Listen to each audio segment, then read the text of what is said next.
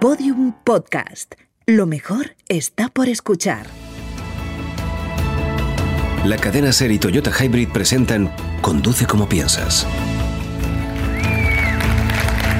Hemos sido pocos los supervivientes. Debemos celebrarnos, sí, señor. No, ahora vienen, es que le hemos llegado un poco tarde. Eh, si en algunas fotos mañana ven a gente saltando gente en el desfile, bueno, a mí es fácil reconocerme, eh, verán que no ha sido fácil llegar. Es que justo hemos llegado y ha comenzado el desfile. Y como bien saben, quien tiene la silla cogida desde las 5... Joder, la señora, ¿cómo se ha puesto? Bueno, en fin, muchísimas gracias por venir. Es, eh, un placer estar en Murcia. estuvimos aquí hace dos semanas con los compañeros de, Radio Murcia y al llegar les dijimos, eh, lo difícil es echarnos. Y bueno, vamos cumpliendo la palabra, así que dentro de poco esperemos que ya la radio en España se haga desde Murcia, lo cual demostraría que algo de sentido común tenemos. Eh, antes de empezar, hoy vamos a hablar del, futuro del entretenimiento y yo creo que deberíamos hablar también de, del futuro de las, de las fiestas tradicionales, porque de verdad créanme que lo de Murcia es igual que lo que ocurre en, Nueva Orleans, es decir, hay, una especie de globalidad mundial en torno a, los festejos. Pero antes de... Estoy ganando tiempo, ya está Gonzalo, estoy ganando tiempo, ¿sabes? Antes de empezar, hoy es la radio, nosotros hacemos un programa, escucha, escucháis el programa, ¿verdad? Escucháis, os puedo tutear, ¿verdad? No, en Murcia de usted. Eh, hoy es para la radio un día un poco plomizo. Hoy, esta mañana, eh, falleció una compañera, se llama Paloma Tortajada. Cualquiera que haya escuchado la radio con Iñaki, hay una frase que nos va a perseguir, es tiene más información Paloma Tortajada. Y, es una coletilla de esas muletillas que aparecen en la radio y, a Paloma no se le saludaba. A Paloma se decía, tiene más información Paloma. No, si llegan tarde no se puede. ¿eh? Un día como hoy es fácil llegar aquí, no sé por qué. Gracias por venir. Así que me gustaría empezar esto hoy, porque venimos con la cadena SER y nuestros amigos de Toyota, eh, pensando en esa buena gente que nos ha dado tanto, tanto, tanto bueno, que ha dedicado su vida a la radio. Esta mañana eh, podíamos hablar con un compañero de, COPE también, porque ya estaba trabajando en, COPE después de pasar por la tele y después de pasar por un ministerio, con Ángel Gabilondo concretamente. Pues es un día plomizo y eso te hace pensar lo importante que es la radio. Yo esta mañana pensaba que yo sobre todo soy un gran oyente de radio. Lo hago eso fenomenal. Lo otro ya es más discutible. Pero yo soy un gran oyente de radio y, pensaba mucho, ¿cuántas veces he oído yo, cuántas crónicas, cuántas malas noticias, cuántas buenas noticias me ha contado gente como, como Paloma Tortajada? Y decía Iñaki que no tenemos nombre, que no somos primos, no somos hermanos, pero somos una especie de familia. Y es verdad. Y es así. Y, a veces queda como muy tópico, la gran familia de la radio española, pero yo en el fondo me siento muy cercano. Paloma era compañera, yo la conocía, pero no me, he tomado un café con Paloma en la vida. Pero me, siento profundamente afectado cuando esa gente no está, porque en el fondo somos una, somos una familia. Así que, queridos familiares, hoy nos vamos a acordar mucho de, de Paloma. ¿Vale? ¿Comenzamos? ¿Sí? Vale.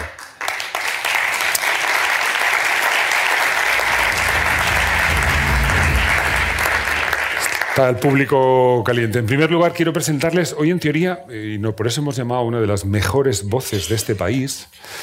Hoy en teoría venimos a hablar del entretenimiento, de la música, de por qué escuchamos siempre las mismas emisoras, la cadena Ser, los 40, tenemos hábitos y nos ocurre la música, acabamos escuchando las mismas canciones. Y para eso voy a presentarles a mi buen amigo sueco, que, y esto es, esto es una verdad como un templo y no, no estoy bromeando. Tom no escucha música que no sea country posterior a los 70. No es broma, no es... Eh, a pesar de eso le hemos invitado. Un aplauso para Tom Callen.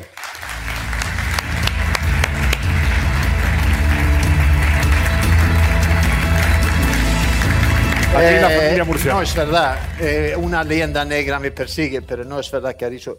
Es casi verdad. Es Mm, parecido a la verdad, pero no toda la verdad, como dicen los vale. ¿Qué has escuchado hoy, por ejemplo? Hoy. Hoy.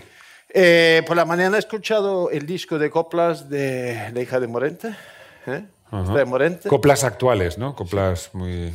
Hombre, a mí me gusta, todo me llega, a mí me gusta la música española y los últimos 3, 4 años he tenido una tendencia de escuchar, enamorarme con la copla, ¿no? Ha llegado tarde este amor en mi vida, pero bueno, poco a poco. Y me gusta. Y- pero aparte se tiene razón ese señor. ¿Y cuándo- La banda sonora ha sido la música Perdón, country. ¿Cuándo sí. fue la última vez que viste una película en color? ¿Con sonido? No, hombre, no, hombre. eh, Navidades, por ahí. Love Actually, porque a mi mujer le encanta esta película. Eh, el mundo está lleno de contradicciones. No, Eh, ¿Dónde dice tu jefe? eh, allí, por Aquí. favor. No más lejos.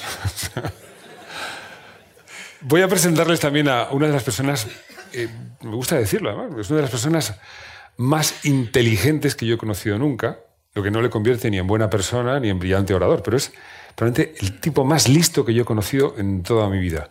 Es muy interesante verle en acción, créanme. Un aplauso para Gonzalo Madrid. Qué piropo más bonito. Señor. ¿Qué tal? Muy bien. Ponte ahí al lado del, Del sueco. gavetón, del sueco. Eh, Gonzalo, hemos, estamos hablando, hoy hemos venido a hablar del entretenimiento, pero de- en algún momento tenemos que hablar de las fiestas eh, en, en los lugares. Es decir, lo que me ha parecido la mejor recepción que he tenido en mi vida nunca. ¿Sí? Pero vamos, yo a partir de ahora o así o no voy a ningún sitio. Me ha parecido una cosa Vale, a pesar de que no te dejaban cruzar. porque era por nosotros. A mí No, parecía pero acojonante. Había un momento muy gracioso porque era necesario meternos en el mismo desfile para cruzar. Y una señora, viendo mi aspecto de extranjero, dice, no, no, no es para adultos, es para niños. y yo dije, bueno, ya, lo respeto, pero digo, Pero déjeme pasar, ¿no? En cualquier caso, somos muy fans. Venía, venía Gonzalo en el coche preguntando, dice, pero estas fiestas, eh, ¿de, qué- de qué son? ¿De la primavera? Si ya ha empezado. Dice, no, bueno, aquí en Murcia empiezan ahora. Y el domingo en Tierra la Sardina. Dice, no, pero eso es en carnaval. Dice, ya, ya, ya. Pero esto es, es una cosa distinta. No, y Dentro- dicho, y ahora ya, y me hace valorar muchísimo más vuestra asistencia, porque yo no era muy consciente que, pero joder, vengo, veo la ciudad y, y el miedo de uno va diciendo, vamos a estar solos. Vamos a estar- y de repente llego y os veo y digo, joder, pues muchas gracias por el esfuerzo. Sea, sí, de verdad que sí. Está queriendo ganar vuestro afecto. ¿sabes? no, no, no, es verdad. Vamos a presentar a realmente el que da consistencia y sentido a, a todo esto. Es uno de los mejores. Esto hay que cogerlo siempre con papel de fumar. Es uno de los mejores publicistas y pensamos que la publicidad trata de siempre buscar una vuelta para que acabemos cayendo en sus redes, nos engatusa. Es un gran, no sé cómo presentar, un gran seductor, un gran conquistador. un- Liante, Liante. ahogador. Bueno, no, vamos a dejarlo ahí porque seguimos bajando. Un aplauso fuerte para Tony Segarra.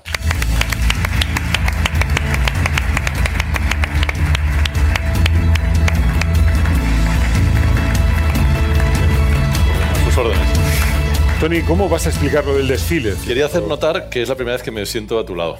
Ah, sí. O sea, que ¿eso es que has ascendido o que...? No, no, eso es, tó- tómatelo por el camino, malo. Vale. Eh, ¿Cómo vas a contar cuando llegues a tu casa en Barcelona, cuando tengas que explicarnos? Estuve en Murcia, me colé en un desfile, tuve que saltar sobre señoras y niños de corta edad. Era una ha especie sido- como al monte, el rocío es lo que hemos vivido Ha nosotros. sido una de las experiencias más maravillosas de mi vida esta. Era como una especie de, como de manifestación, pero divertida, ¿no? Que no podíamos pasar, un, un río humano, el Mississippi, pero humano. Cosa... Eh, Vale, porque se parece mucho. eh, Nosotros ¿Al Mississippi? Hace, hace unos años tuvimos la oportunidad, nu- nunca lo había pensado de esa manera, estuvimos en el Mardi Gras en, en Nueva Orleans. Es lo mismo. Y es, es- es maravilloso. Es lo mismo. Es igual.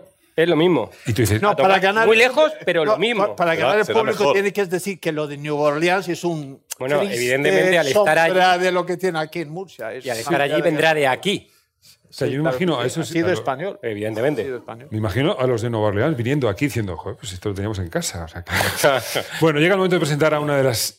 Es la, la- la voz, una de las mejores voces, por no decir la, la mejor voz, a, la quien, a quien hemos querido invitar para hablar de, de algo muy común y es escuchar música. Así que vamos a hablar de música, vamos a hablar de, de aficiones, vamos a hablar de costumbres, vamos a hablar de cambios, porque ella ha vivido el cambio de la industria del analógico al digital, lo que es ahora. Así que por favor recibamos con un fuerte, fuerte aplauso a Soledad Jiménez.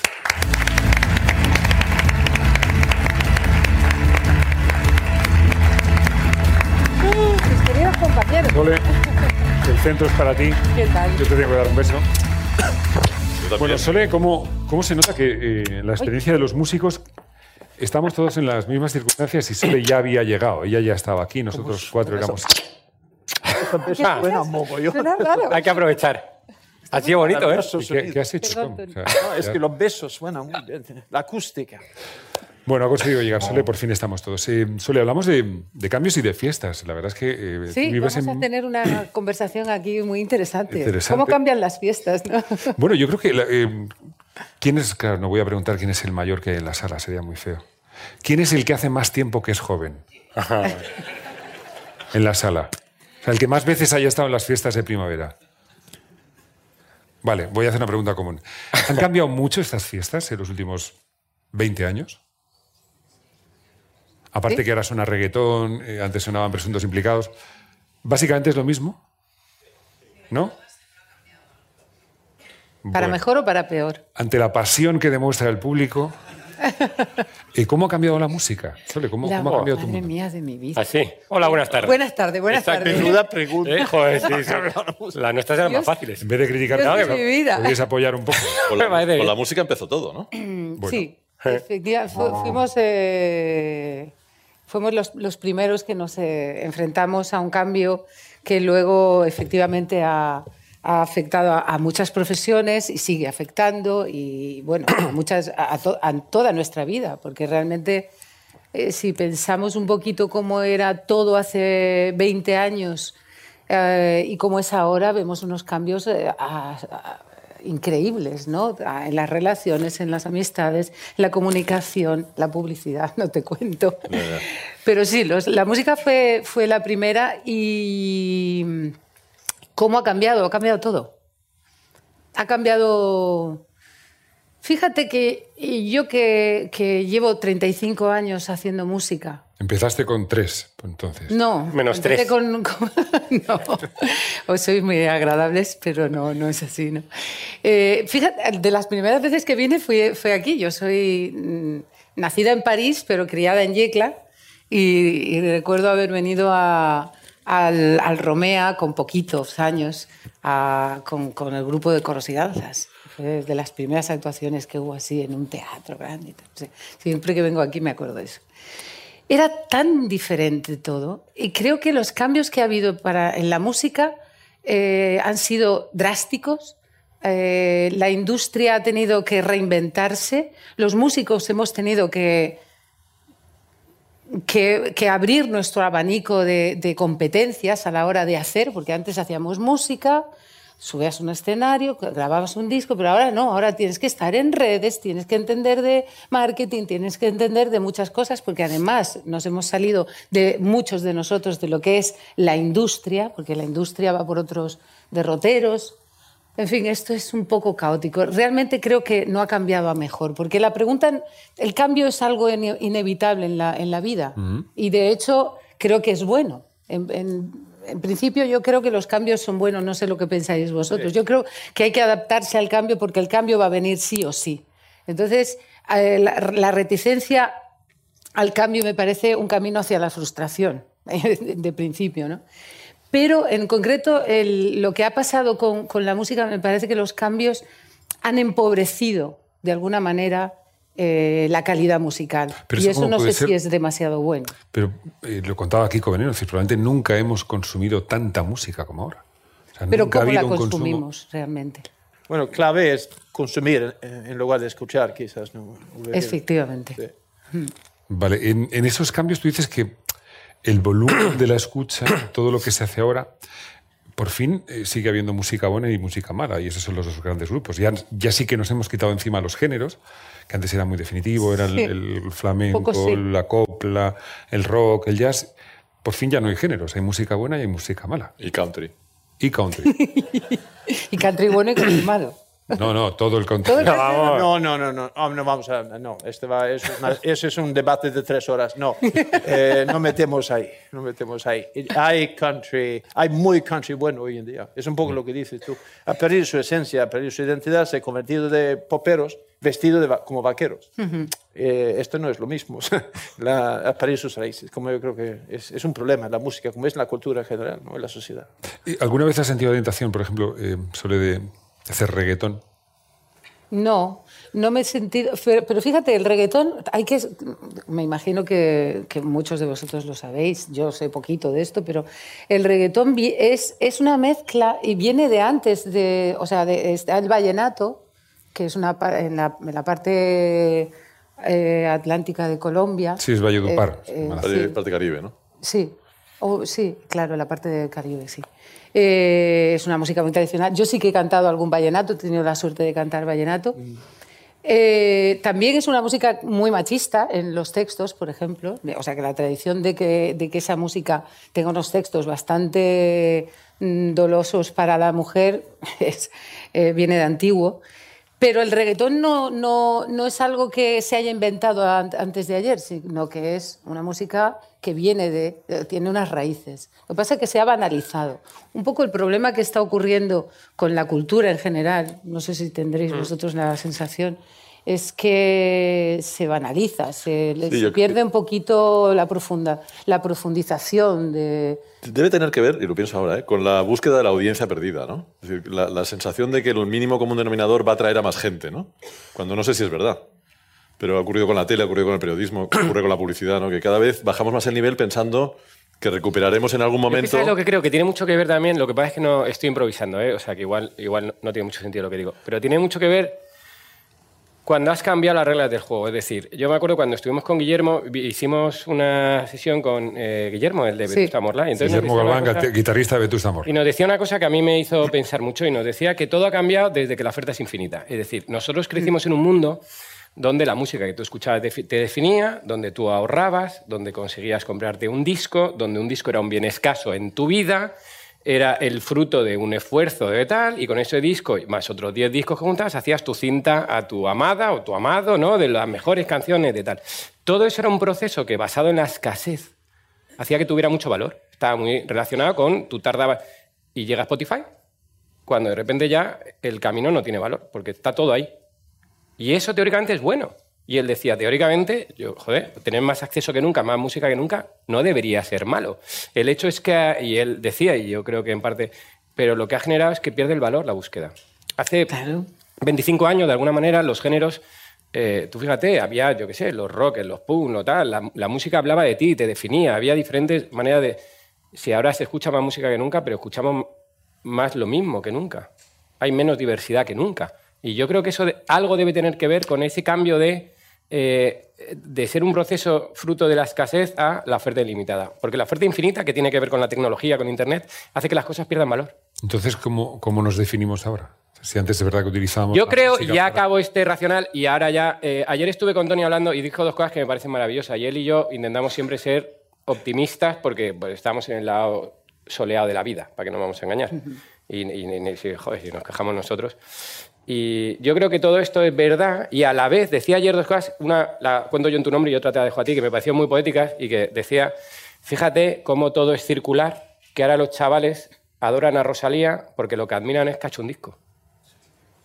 Ha redescubierto el álbum, ¿no? Ha, de- ha redescubierto el álbum. Y viene un chaval joven y te dice, no, ha hecho un disco, las canciones se relacionan entre ellas, tienen un tema. Hay un concepto. Pues como los de Pink Floyd. Sí, un disco, sí. Claro, pero es que nos hemos pasado Ha hecho un 15 años diciendo, ya no hay discos, hay canciones. Y de repente ahora viene una tronca con mucho talento, mucha capacidad, hace un disco y la gente dice, ¡hala! Ha hecho un disco. Dice, hemos vuelto al principio. Por tanto, yo quiero creer que también en estas curvas, ¿no? Pues hay épocas peores, hay épocas mejores. Evidentemente, estos años no son los 60 ni los 70, pero nada dice que no venga a un mundo opinas? mejor. Y la segunda cosilla, te cuenta lo de Chaplin, que es precioso. Lo de Chaplin, bueno, hombre, estoy leyendo un libro de Chaplin, pero no sé muy bien a... Lo de la pantalla, ¿A qué viene? lo de cómo luchaba contra el... ¿Te acuerdas? No. Sí, yo, yo, yo lo que te decía Era buena Chaplin la es comida, ¿eh? Joder. La idea, de que, la idea de que Chaplin en 1925 está eh, radicalmente en contra. radicalmente en contra de la tecnología. Eh, el cine acaba de empezar, hace, ha empezado hace 20 años, pero al tío le preguntan ya todo el rato por, oye, y el color, y el sonido, y el cinemascope, y, no sé- y él se niega a decir, él cree que el cine es como es. Y dice, bueno, el sonido igual. Igual lo ¿El podemos, color? Igual lo podemos aprovechar, pero color, imposible. Porque el color es la pintura. El cine es blanco y negro, son luces y sombras, ¿no? El color, el color nunca. De hecho, él, yo creo que nunca hizo. Messi Verdot no es en color. Que es su última peli. Tom. Voy a romper esta lanza de nuevo en favor de las películas mudas, ¿no? Pero yo creo que, yo que hemos hablado de esto antes y he dicho un día volver a estar de moda otra vez. Yo creo que No, es que ha vuelto a estar de moda. Hace poco volvieron a premiar a Chaplin. Por eso digo que hay algo circular ahí. Yo lo que lo ligaba es con la idea de que, de que si un genio como Chaplin, un genio descomunal, de un tamaño desproporcionado, no se da cuenta, nosotros ahora mismo debemos estar ¿no? No, y que en seguro- un lío que... Y ojo, cine muda, pero con música. Siempre había alguien, había un pianista que tocaba, mirando las imágenes, cambiando. Maravilloso. Él- él Era dice- una unión él dice que el perfecta de, cine- de música él- e imagen. Él dice que el cine procede de la música. ¿Ah? Sí. Sí. Del ritmo. De la música. Él dice que primero se tiene que imaginar una emoción musical y que luego de ahí le salían las ideas. Porque primero era la emoción musical. Sole, ahora con la distancia, eh, con presuntos vivisteis algo que yo creo que es irrepetible, es decir, y que probablemente sea el fin de una época maravillosa y vendrán otras más, más maravillosas y probablemente tus mejores discos no están ahí, están, eh, son mucho más recientes probablemente. Pero ahora que ha pasado ya tiempo y, y con algo más de, de- de- distancia, aquello era, era correcto, es decir, porque sabemos que lo de ahora, lo que decías, es probablemente muy cierto. ¿no? Es decir, hay una gran oferta, la música no se valora, pero no habrá un punto intermedio entre aquello donde eran masas y masas en conciertos, donde solamente había una posibilidad de comprarse un disco y lo de ahora, ¿no habría un punto intermedio? No se me ocurre cuál, porque la verdad es que la, digitalización de nuestra vida, no solo en la música, viene como una pisonadora, está trastocándolo todo. Entonces ahora llegar a un punto intermedio es- sería como una vuelta atrás y eso Pero me no, parece... Lo que me refiero, me refiero es, no seríamos capaces, por ejemplo, muchos No seríamos artistas... capaces de llegar a... a- a- Bruce Springsteen encontrar- ahora lo que, ha querido, lo que Sí. quiere es meterse en un teatro y rodearse de mil personas. Y claro, eso sí, la entrada cuesta Claro. 900 euros ¿eh? o 900 dólares. Pero porque busca volver a sentir una, o Sí. generar una sensación. Ya sé que tú tienes todo el acceso a Bruce Springsteen, pero lo que yo te voy a ofrecer... es decir, no seremos capaces entre todos, músicos, creativos, la audiencia, de buscar un punto donde todos estemos cómodos Es lo en ese que nuevo está entorno? claro. Yo creo que se está intentando. Lo que dices de Bruce Springsteen, y de- o sea, valorar la experiencia. La digitalización no, no nos ha devuel- no nos ha Exactamente. devuelto la experiencia, de algún modo. La, digiti- la digitalización, Digitalización no nos ha devuelto la experiencia de alguna manera, sobre todo en música, ¿no? nos ha devuelto la experiencia real. Sí, es decir, yo creo que, que os ha forzado a que vuestra, Ah, a que ya vuestra entiendo lo que carrera y el negocio sea el negocio de la experiencia, una vez más. Es decir, el negocio de enfrentarse a la gente y al público, ¿no? Bueno, para Y de las canciones. Para mí siempre fue así. Es que yo, vamos a ver, eh, yo distingo entre el, el trabajo que, que- Yo tengo dos trabajos ahora, antes tenía como uno, ¿no? Un poco... eh, sí, es, es- es cierto. Porque además es que eh, estamos hablando de, de- En mi caso, yo no quiero centralizar un poco la conversación, pero en mi caso, por ejemplo, eh, evidentemente yo nazco con, con un grupo en los años, a finales de los años 80, era cuando empezaba el CD empezó a funcionar, o sea, fue la eclosión brutal de... Nosotros los primeros discos los hicimos en, en vinilo y en casete, ¿no? Pero luego pasamos a- ¿Recordáis, al CD. aquellos anuncios que decían que el CD era irrompible? Sí. Nos lo, nos lo publicitarios. Los tiraban, tiraban en la dicen, Sí, esto sí, no se rompe nunca. Nos lo creímos, Sole. Sí, total. Bueno, sí, sí, además como que era la panacea aquello, ¿no? Entonces, nosotros empezamos a hacer música con una guitarra y poniendo unos acordes, poniéndole una melodía, y luego tuvimos la suerte de poder grabarlo y luego tuvimos la suerte de, de salir a los escenarios y tener público al cabo del tiempo. No, nos no fue una cosa fácil ni, ni rápida, pero al cabo del tiempo encontramos a un público que nos era afín, ¿no? Eh, y, y esa parte de mi profesión yo sigo haciéndola exactamente igual. Exactamente igual. Yo tengo que ver qué canciones compongo o qué canciones co- ha compuesto tal para meterme a un, un estudio de grabación, grabarlas, hacer un disco y luego salir a, defenderlo en un escenario. Eso es muy parecido todo. Ahora, ¿qué pasa?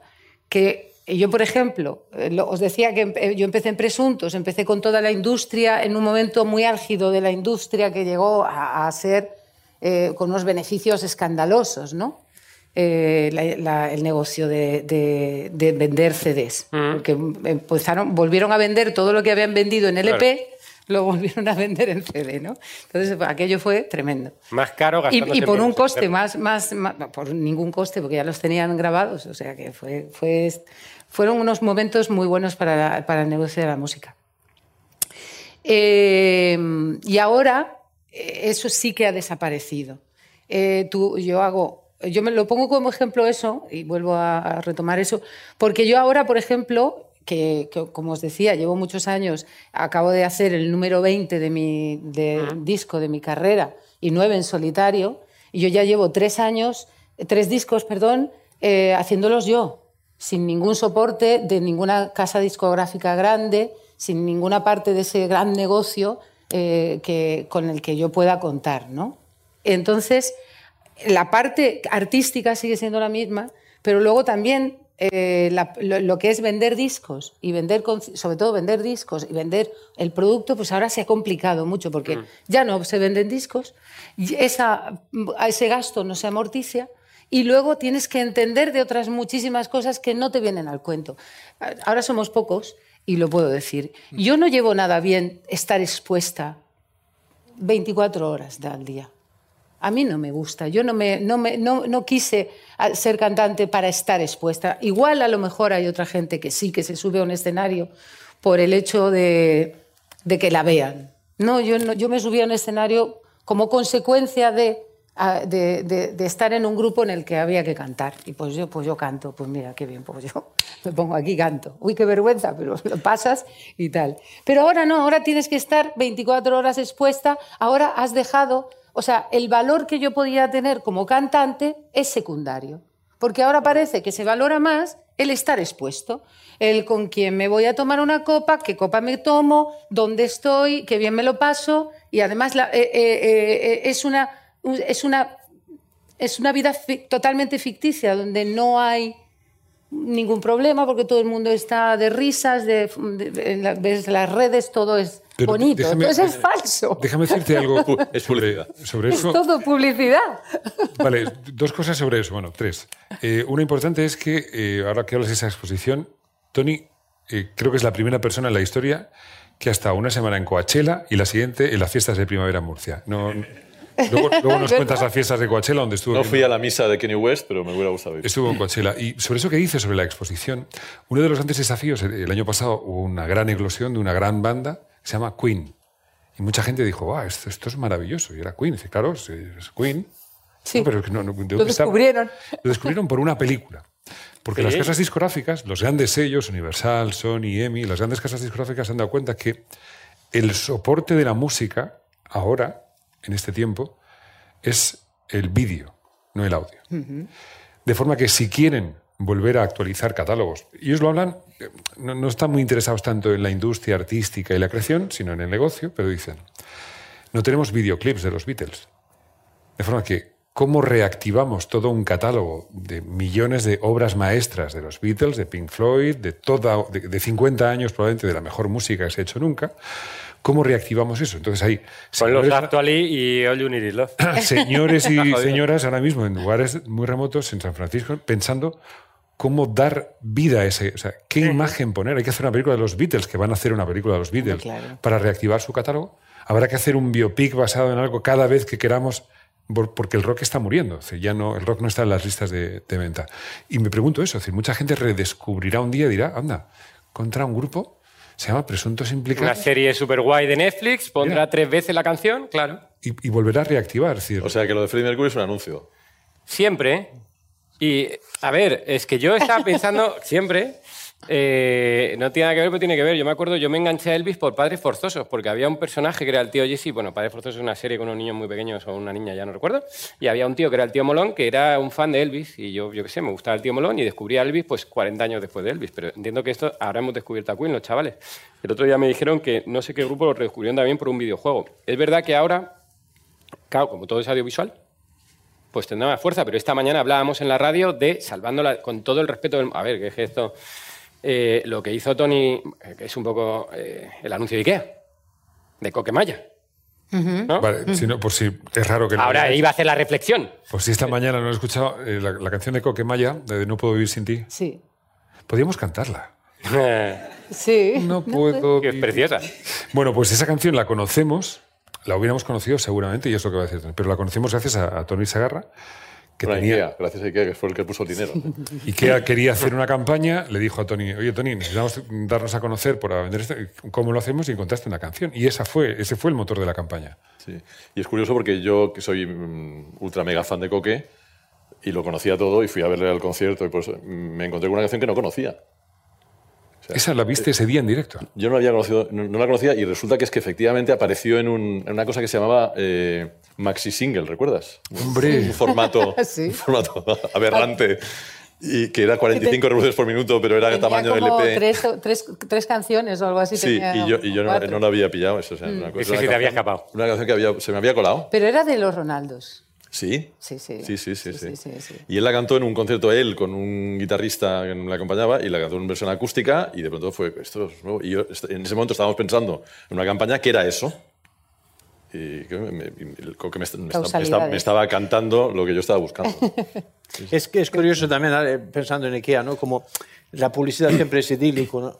Y la música también es muy relajante y tal. Nunca en la publicidad de IKEA hay imágenes reales de personas montando los muebles. Tampoco en los álbumes familiares Porque es hay que- niños o sea, llorando. en- en- en- o sea, el razón número uno de ¿verdad? El momento de la foto es difícil. Sí, en sí. los álbumes familiares no hay niños llorando y en los Instagram tampoco. O sea, que, la- que- que siempre mostramos el lado... Claro, pero que es capaz de lo mejor o lo peor. Pero entonces, fíjate, hay. Y vosotros que os dedicáis a esto y que sois mucho más listos que yo. Eh, Yo ¿qué, qué ocurre cuando.? Porque eh, es una reflexión que a veces eh, he hecho con, con- con mi hija, que tiene 25 años. Y ah, es que todo el mundo se lo está pasando bien. Ves que todo el mundo se lo está pasando bien, pero tú no tienes esa vida. No estás en las Bahamas, no estás en. Ah, yo tengo una respuesta buenísima para eso. en- eh, Espera, sí, podemos esperar a que haga la pregunta. que- ¿Sabes por dónde voy? Que Clarísimo, soy- y soy ma- tan- es más. que Soy tan obvia. Es más, no, no, sé por dónde vas y tienes toda la razón. Me refiero a que eh, es Que una mentira. cantidad tremenda la que, de frustración la que podemos llegar a tener si pensamos que, que la vida es... Evidentemente nadie es tan tonto como para creer que la vida es solo lo que sale en Instagram. Pero... Bueno, Bueno, creo que nada. Habla por ti. Alguno habrá. Exacto. Pero creo que, que está. eh, no, no- no sé si me acaba de convencer La- este, este tipo de. de- el gobierno americano, el, yo no sé, Desarrollo. no sé inglés y lo pronuncio, pero la no sé qué, no sé qué de la salud mental americana, bla, bla, bla, bla, bla, bla, un organismo que tienen ahí. La mide, CIA. Mide la. Exacto. La CIA mide. eh, perdón. La felicidad de los adolescentes americanos desde el año 45. ¿Vale? Cada dos años es un, ¿Cómo? Es un estudio, una serie de encuestas. Una una encuesta, 17.000 adolescentes y van midiendo tal. Y los adolescentes americanos, por definición, son personas felices. Segunda Guerra Mundial, ah, justo después de la Segunda Guerra Mundial, ¿no? Cuando empieza después de la Segunda Guerra, felices. Vietnam, felices. Corea, no sé qué, felices. Ta, ta, ta, felices. Son como un, como un labrador. Son, No les afectaba no, todo lo que estaba felices los ocurriendo americanos adolescentes, por lo que sea, pues son felices. Bien, son 11 M, 11S, felices. Y de repente, hace dos años, y esto que estoy diciendo es verdad, aparece que por primera vez en la historia los americanos, los adolescentes americanos no son felices. Entonces se juntan los listos y dicen, ¿pero qué ha pasado? ¿Estabas tú entre ellos? No, esto lo leí, pero podría haber estado. Y entonces, ya ahora cuando te di la razón, ¿qué ha pasado? Facebook, Instagram. Mm. Lo que ha pasado es... Twitter. No, en el momento que la conversación ha pasado a ser sobre ti y que tu vida ha, ha pasado a ser una proyección, se ha generado un nivel de ansiedad y de estrés no conocido que tiene que ver con la, la diferencia que hay entre lo que tú proyectas y lo que tú sientes.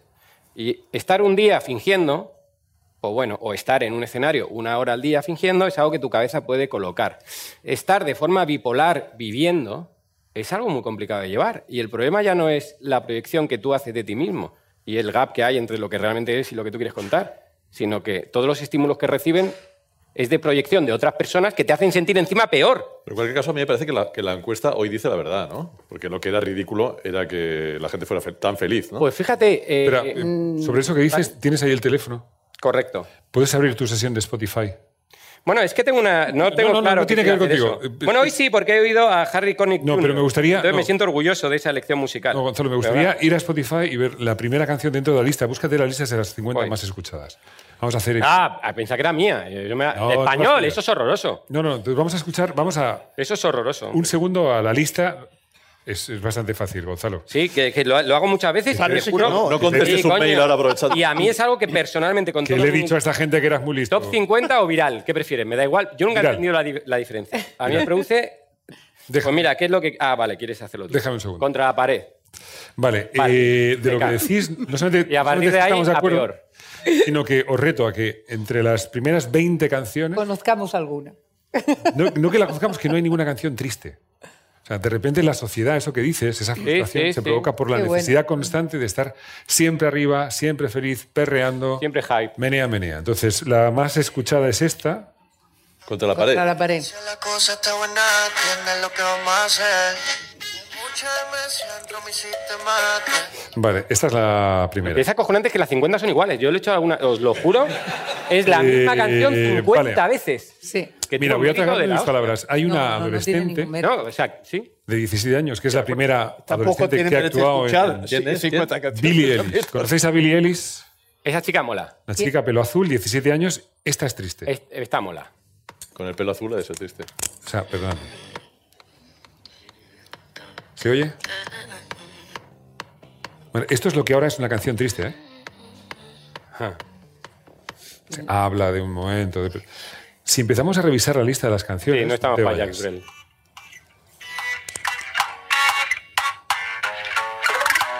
Esto es un reggaetón triste. Pero esta vamos lista está mal porque no sale Rosalía. Sí, está en el Seguro que número. Rosalía está en el número 4. Pasa con la música triste? ¿Qué pasa con las, con las baladas? Bueno, ¿qué Hombre, pasa yo con creo estar que, triste? Yo creo que sí que hay grupos y artistas, por ejemplo, Adele tira mucho de, de- de eso y a la gente le encanta, ¿no? O sea que de alguna forma eh, los- las emociones de tristeza están ahí todos los días y sí que buscamos el refugio en la música, en canciones que nos puedan de alguna manera acompañar en ese, en ese sentimiento. Eh, lo, que, lo que pasa es que sí que es verdad que se nos está vendiendo, bueno, vosotros es que sabéis mucho más que yo de, de lo que se nos está vendiendo, se nos está vendiendo... Ya nos gustaría, ¿no? no, Hoy, me- hoy me he enterado que Freddie Mercury era un anuncio y, y, y lo del- y lo de la industria del CD, que es verdad. Que es genial eso. Y que la primavera es cuando a Murcia le sale los Repetir huevos. todos con- sin coste. Pero decías Pero- tú que se nos está vendiendo.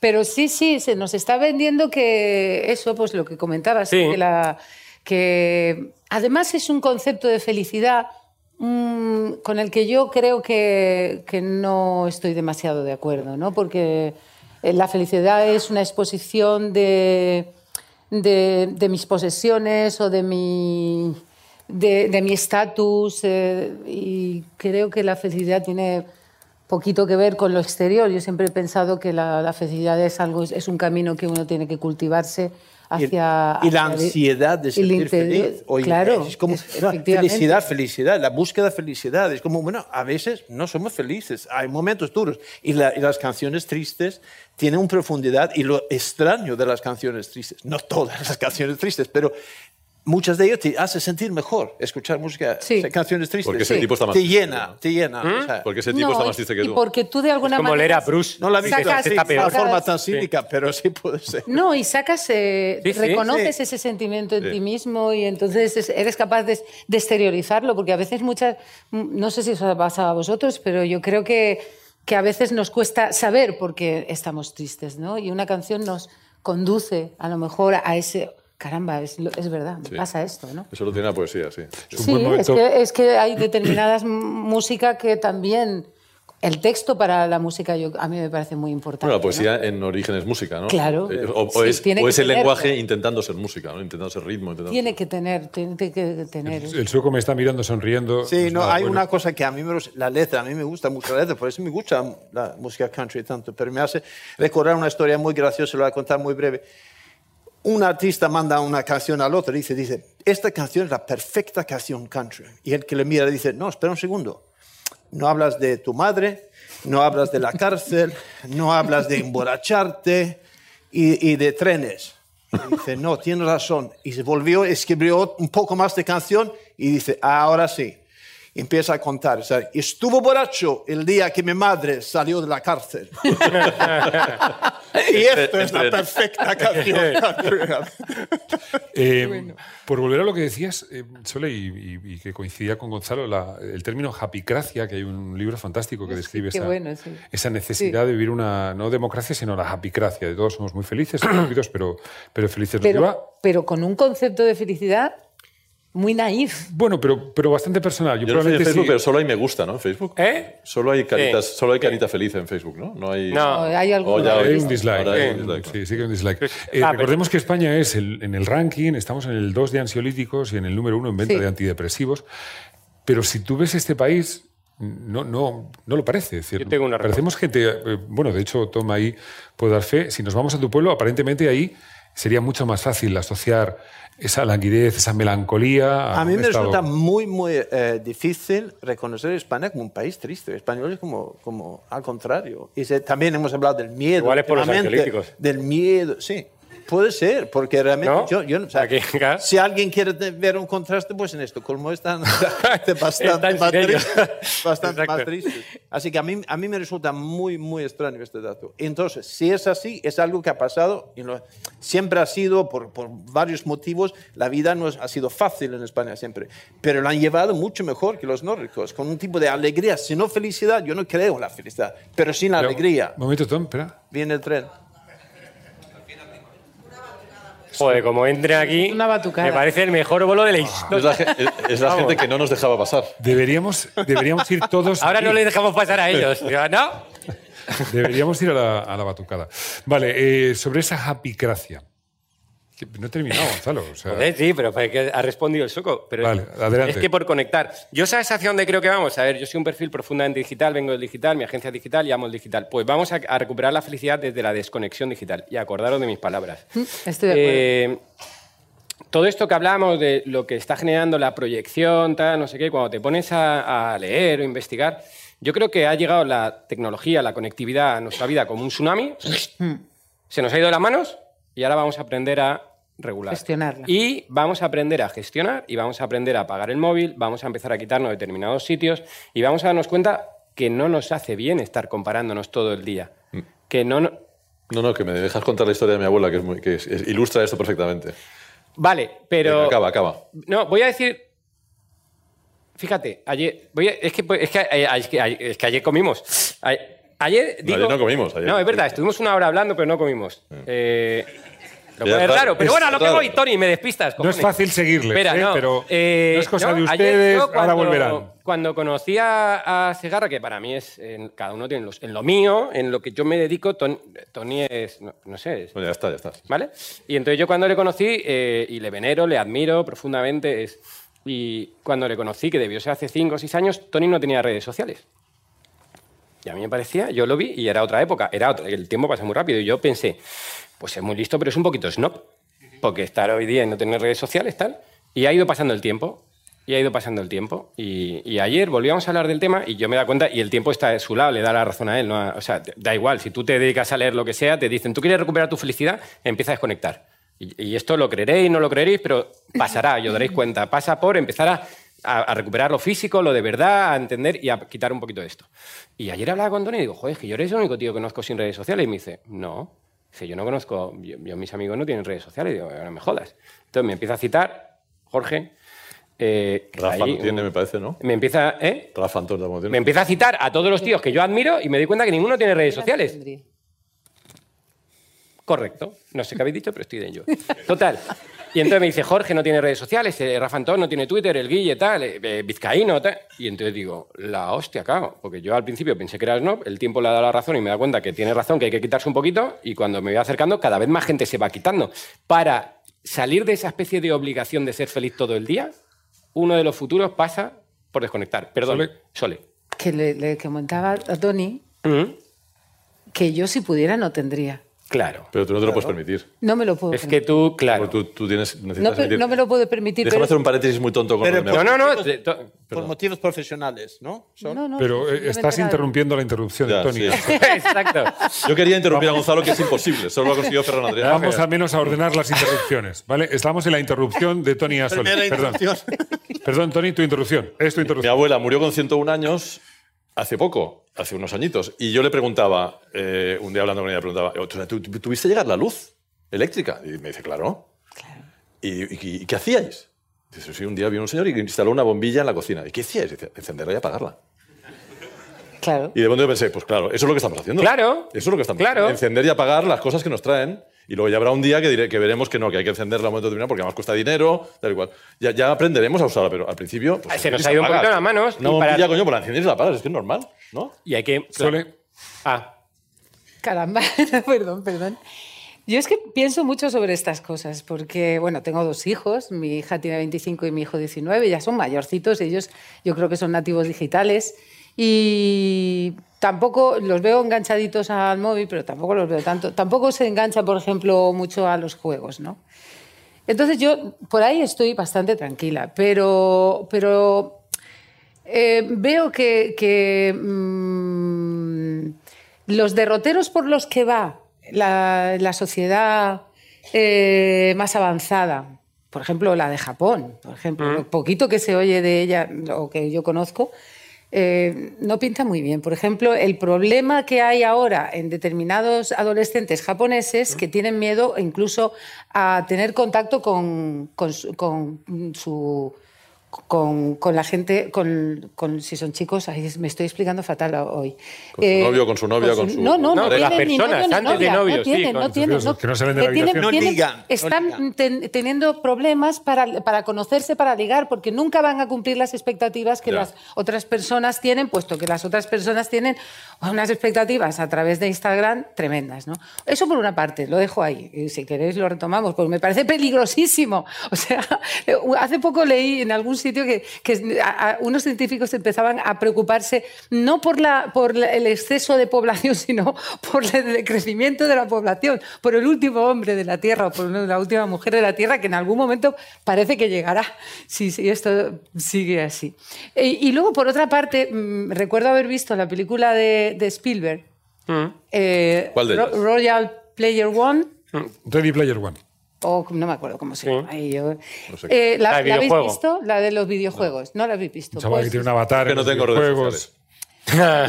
Pues es interesante porque, porque, te, pien- porque, curiosamente, antes de ayer vi una publicidad que saca un, como una especie de trocito de esa película. La publicidad era de Samsung, puede ser, de, de un móvil. Y, y en un momento del móvil, de, de la publicidad, estaban jugando con un monstruo gigante que mataban entre todos. Y eso es lo que pasa en esa película. Y ellos son guerreros. Todos se ven a sí mismos como guerreros y están intentando matar a un monstruo gigante. Y eso es un poco lo que pasa en la película. Llega un momento que uno está tan dentro del juego que se olvida de la realidad. O sea que, eh, vamos, ¿de verdad pensáis que sea- seremos capaces de frenar esto? Yo no tengo ninguna duda. Pero- Yo- pues yo, yo tengo mis dudas. ¿De verdad creéis que seremos capaz, capaces? Pero, pero te voy a decir por qué. Te voy a decir por qué. También yo ya tengo una edad. No tengo treinta y pico años, tengo más. No tengo muchas, pero, muchas más, pero tengo. Entonces, me doy cuenta, me diréis, esta chiquilla es muy tonta, porque eso, a poco que lo pienses, te darás cuenta. Pero yo soy muy inocente y, y me doy cuenta de esas cosas. Me doy cuenta que los niños ¿Ah? no nacen enseñados. Eso significa que cada generación tiene que aprender lo que es la democracia, Ajá. lo que es la sociabilidad en, en positivo, lo que es todo lo que nosotros hemos aprendido lo tiene que aprender cada generación. Ahora están pensando hacer un programa de eso, se llama la Box Kids. Les van a enseñar a los niños No. es, bueno. eh, lo que es la democracia, por qué hay que llevar armas de fuego, por qué las mujeres tienen que estar ahí escondidas y los Por niños jugamos al fútbol. Por fin. Se llama la Box Kids. Eh, pero En fin. de- déjame eso. Lo que Yo quiero responder a eso.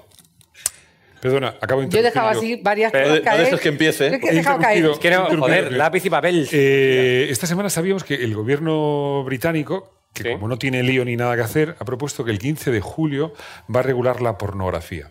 Yo siempre he pensado que es muy difícil que triunfe el amor, cuando el modelo es el pornográfico. Claro, si tú ves eso todo el día, es muy difícil lo de pues invitar a un café. Es Claro. muy difícil, ¿no? Pero hayan decidido, no, nosotros a partir de ahora vamos a regular. El que quiera ver pornografía tiene que ser mayor de edad, acreditarlo y a partir de ahí, anchas Castilla. Anchas Castle. han, han dicho No ahí. te metas, no te ¿Estaríais de acuerdo en empezar a regular el, el uso, los consumos, el acceso, por supuesto, cuando son... Pues ¿sabes lo que pasa? Y tiene mucho que ver con la música. Y... Y nada que ver con su... Sería bueno que tu respuesta tenga No, que ver con joder, mi pregunta. estaba viendo cómo hilar. Tiene mucho que ver con la música y tiene mucho que ver con tu pregunta. Y la digitalización, y, y estaba pensando para que no se me olvidara, pues sí, lo vamos a saber hacer. La digitalización está creando unas tensiones evidentes. Unas tensiones de que tiene cosas maravillosas, nos va a llevar a un sitio mejor, seguro que vamos a saber crear con esto riqueza y empleo y distribuirla, pero ahora mismo no nos está saliendo y genera unas ineficiencias. Una de ellas tiene que ver con que eh, nos estamos empezando a asustar de la pérdida del control de las referencias que tienen las generaciones a las que tenemos la obligación de educar. Es decir, cuando tú eras pequeño, cuando yo era pequeño, yo estaba en un salón de una casa con un padre, una madre y dos hermanas y había alguien, porque esto no era consciente, pero alguien se veía en la obligación de poner algo en una tele que nos gustara a todos.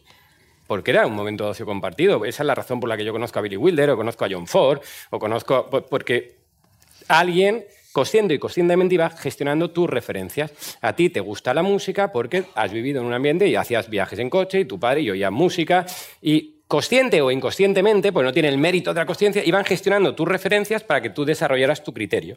Cuando la primera vez que yo pude salir solo, me acuerdo que me hizo mucha ilusión y fue ir al cine a ver Top Gun, pues yo elegí el cine como la mejor opción de ocio porque me habían educado en el cine. Vale, cuando llega la tecnología pasa una cosa que es muy jodida y es que ese salón se divide y entonces son seis personas en seis habitaciones con seis dispositivos. Creer que tienes la capacidad de controlar lo que una persona hace en el dispositivo, mentira. No existe la capacidad de controlar lo que un chaval ve en un dispositivo. Es imposible. Vale. Cuando yo accedí a la primera peli erótica, que fue en Manuel, tenía 13 años, estaba en octavo de GB. Tuve que esperar a que mis padres se fueran de casa, me subí, cogí una cinta VHS y vi en Manuel. No sé si mi cerebro estaba o no preparado para ver en Manuel en octavo. Con seis años no estás preparado para el porno. No estás. no lo entiendo. No, no, y tu cerebro no está preparado. No es un juicio, no sé cómo, es- no es un juicio moral. No lo está. ¿Y qué es lo que está pasando? Que de repente nos damos Es un, cuenta. es un juicio moral. Y también es un juicio moral, ¿vale? Pero es un, eh, es un, es un hecho científicamente demostrable. ¿Qué está pasando? Nos damos cuenta que, claro, en el momento que. El problema de esto no es, eh, no es el chaval. Si tú a, los ch- a la- a la gente. Si a mí me hubieran dado la opción de decir, ¿tú qué quieres? ¿Lo de Billy Wilder o lo que te salga los huevos? Yo habría dicho lo que me salga los huevos. El problema no es del niño. Es normal que el niño quiera ver un youtuber. El problema no es del niño. El problema es que hemos delegado en esto la educación de nuestros hijos. En general, ¿no? De las generaciones. Y hemos dicho, pues mira, yo qué sé, pues total, pues si estás con esto, el niño, bueno, todos los que tenemos hijos lo saben, si estás con esto, un momentito para mí. Y esto es incontrolable. Y hemos perdido las referencias y les hemos dejado elegir. Durante unos años, el problema es que decir eso es una mierda parecía que era ludita, ir contra lo moderno. No, es que objetivamente hay cosas que son una mierda. Es que a- para que a un niño le guste el cine, tiene que ver cine. Eh, para formar el criterio, tienes que educar el criterio. Y hemos delegado en la educación del criterio, que antes era informal y por eso salió también, en este cacharro. Y hemos delegado en este cacharro porque esto hace que nosotros podamos estar en otras cosas y los niños educándose. Bueno, pues ahora ya la regulación del porno. Ahora la gente empieza a estar asustada. ¿Sabes por qué? Porque Porque no no se leen libros, claro, porque no se ven películas. de, de- de consumir. Porque todo lo que forma nuestra mente occidental, tal, todo lo que ha configurado nuestro modelo de pensamiento. Exacto, y por eso es un juicio moral, porque todo lo que nos ha moldeado hasta ahora desde la autoridad. No, no era Sí. una autoridad. ¿Qué es el humanismo y qué es nuestra cultura? Una cultura libresca, que lo acabas de decir. Vale. Hay que leer. ¿Por qué? Porque hay una Pero serie, era una hay autoridad serie de, informal. hay una serie de libros y no otros Sí. que hay que leer. Pero eso siempre. Y eso, no, y eso nos Vale, pero constituye. eso y lo que Pero pasa ahora, es, ahora, que, el es- aparato lo que pasa ahora es que eso que nos constituye está en crisis y hay que crear otra cosa que nos constituya. Pero, y, eso no- y eso son ficciones. Pero- y, eso, y eso son ordenamientos. Y por eso digo que iremos. Y eso son Matrix. Claro, y por- pero por eso digo Hemos que se nos ha ido de las manos. Correcto, se nos ha ido de las manos y ahora, como padres, como Pero tal, empezamos a decir. Vale, vale. Es, un- "Hostia". es un trabajo que hay que hacer. Y ya, contesto a eso. A eso y me callo y no vuelvo a hablar más. Y- Es mentira. Y- Seguro, Habla. cuenta con ello. Vale. Y tiene que ver con Que esto. venga Ferran Adrià, Y- coño, que igual que pare. vemos que se nos está yendo y empezamos las generaciones a decir, coño, vamos a poner un poquito de atención a ver qué lo ven los niños, vamos a educar sus criterios. Ahora, de repente, ¿qué pasa si los coles molones ahora prohíben la tecnología? Sí, todos los, colegios todos los colegios buenos de donde estudian los hijos de los que generan Pues a lo tecnología. mejor no es Todos los coles molones prohíben la decías tú, tecnología. encontrar un equilibrio. Bueno, claro. Probablemente lo hagamos. Eh, Por eso lo arreglaremos. Ronda rápida de, De- gol de- como el carrusel, minuto y resultado. Voy a decir una cosa, solo un comentario, y no solo porque estamos aquí con Toyota, pero hay un sitio mejor, algo que no ha cambiado, donde se escucha mejor la música, sino en el coche, todo volumen. Sí, señor. ¿verdad? Es algo extraordinario. Yo creo que la, la unión perfecta entre coche, Sí. persona y música es, es, es en este, mm, por decir, bucle, por decirlo. Vale, Mm. toma aprovechoso minuto para hablar de Toyota. Muy bien, Gonzalo. Escucháis el silencio. ¿no? Escucháis el silencio. No, yo estoy completamente de acuerdo, creo que todo es cíclico, que es generacional. Es verdad que tenemos cierta tendencia a pensar que los que vienen son más idiotas que nosotros, pero nuestros padres pensaban eso de nosotros. O sea, yo creo que todo se aprende y acabo con una anécdota que tiene que ver con la música, que nos contó Guillermo, que no está aquí, pero por citarle, eh, y que tiene que ver con que vamos a mejor. Eh, estuvieron los Grammys y entonces llega y dice, joder, eh, somos la última generación de bandas de rock. Ya todos los que hemos conocido, no. es- esa de nos hemos juntado tres amigos en un tal, hemos no existe. Los que vienen detrás son tíos en un ordenador, tal. Venía un poco consternado. Y eso me lleva a pensar que estoy absolutamente convencido que dentro de 10 años vendrá un tronco con una guitarra que se habrá juntado con dos amigos, tocará y la gente dirá, ¡wow! y volveremos a empezar. Entonces yo creo que estamos encendiendo y apagando la luz. Aprenderemos a dejarla apagada cuando corresponda, encendida cuando corresponda y, y volveremos a Ese empezar. es la- el pensamiento de, de tu abuela. ¿Cómo, acabas tú, ¿Cómo acabamos esta charla, Tony? Que todo va mejor. ¿Todo va mejor? Todo desde hace 10.000 años va mejor y tengo datos que lo demuestran. Eso- Ya los. Había un político Todo va británico mejor. que en los 60 utilizó. No os preocupéis, todo va mejor. Ahora que estamos en campaña, había un político británico en los 60 utilizó ese eslogan. Tío puso cartel que dice: Nunca habéis estado mejor. y, y probablemente tenía razón. Pero Sole, es, que es verdad. El mundo en el que vivimos tiene muchas dificultades ahora mismo. Nos enfrentamos a, a muchas dificultades cada día, siempre. Cada generación se ha enfrentado a grandes dificultades. Nosotros nos, enfrentamos a una que es un poco que no sabemos muy bien lo que va a pasar. Pero me imagino que también las generaciones anteriores también tuvieron ese, ese, ese momento de decir, no sabemos muy bien cómo manejar esto.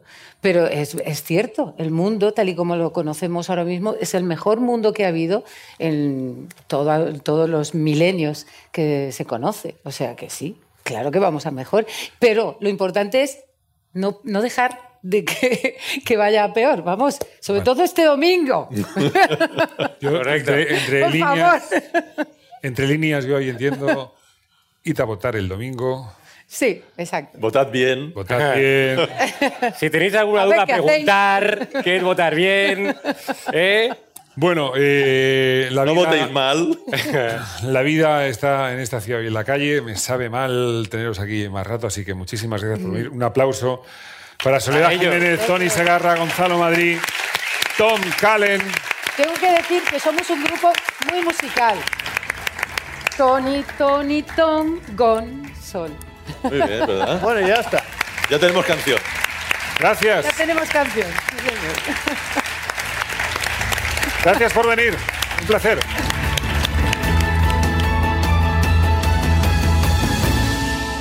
Todos los episodios y contenidos adicionales en podiumpodcast.com y en nuestra aplicación disponible para dispositivos iOS y Android.